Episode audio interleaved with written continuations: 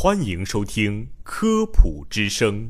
本节目由河南省科协主办，河南省全媒体科普传播中心和洛阳师范学院承办。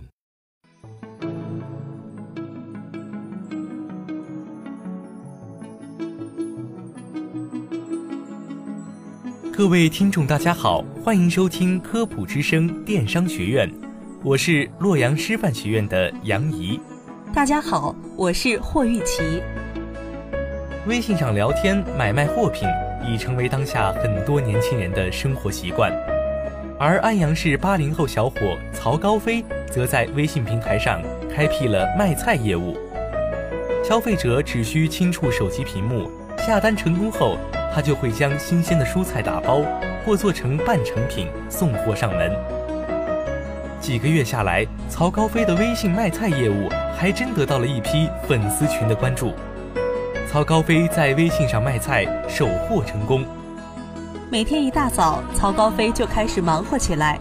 他先是提着篮子去超市精心挑选蔬菜，再拿着挑选好的蔬菜回到家中清洗干净、切好分配，做成半成品，再冷藏包装，根据订单送到客户的办公室楼下或者小区门口。这样，曹高飞微信送菜服务完成。自从他开始做这个生意后，每天都是这样。利用微信推出送菜服务的这个点子始于几年前。当时曹高飞刚刚大学毕业，到南方工作时做了几年厨师。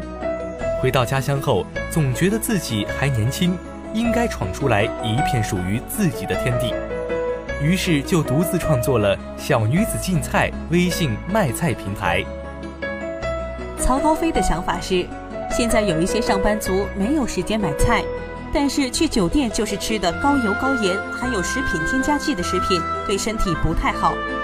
我就想，能不能把这个问题解决掉，能够回到家自己做着吃，不但健康还能省钱。于是心生了要做这个小女子进菜的主意。有了这种想法之后，曹高飞就利用微信平台建立了自己的菜园和半成品进菜区，里面有各种蔬菜的图片和当天的价格。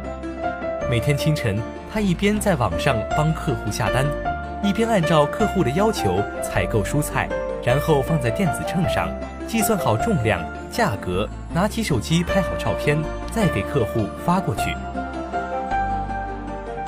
有顾客下单之后，曹高飞和店员们会挑选新鲜的蔬菜，严格把控质量关，然后洗切配菜，包括调料全部配备齐全，在约定时间送达到，回家就可以直接炒。曹高飞介绍，因为有不少客户要上班，需要制作蔬菜半成品，尤其是家里有老人，生活不能完全自理的，也在微信上买菜。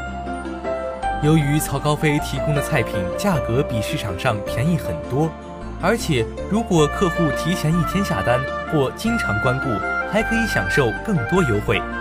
几个月下来，曹高飞微信卖菜的生意还真火了起来。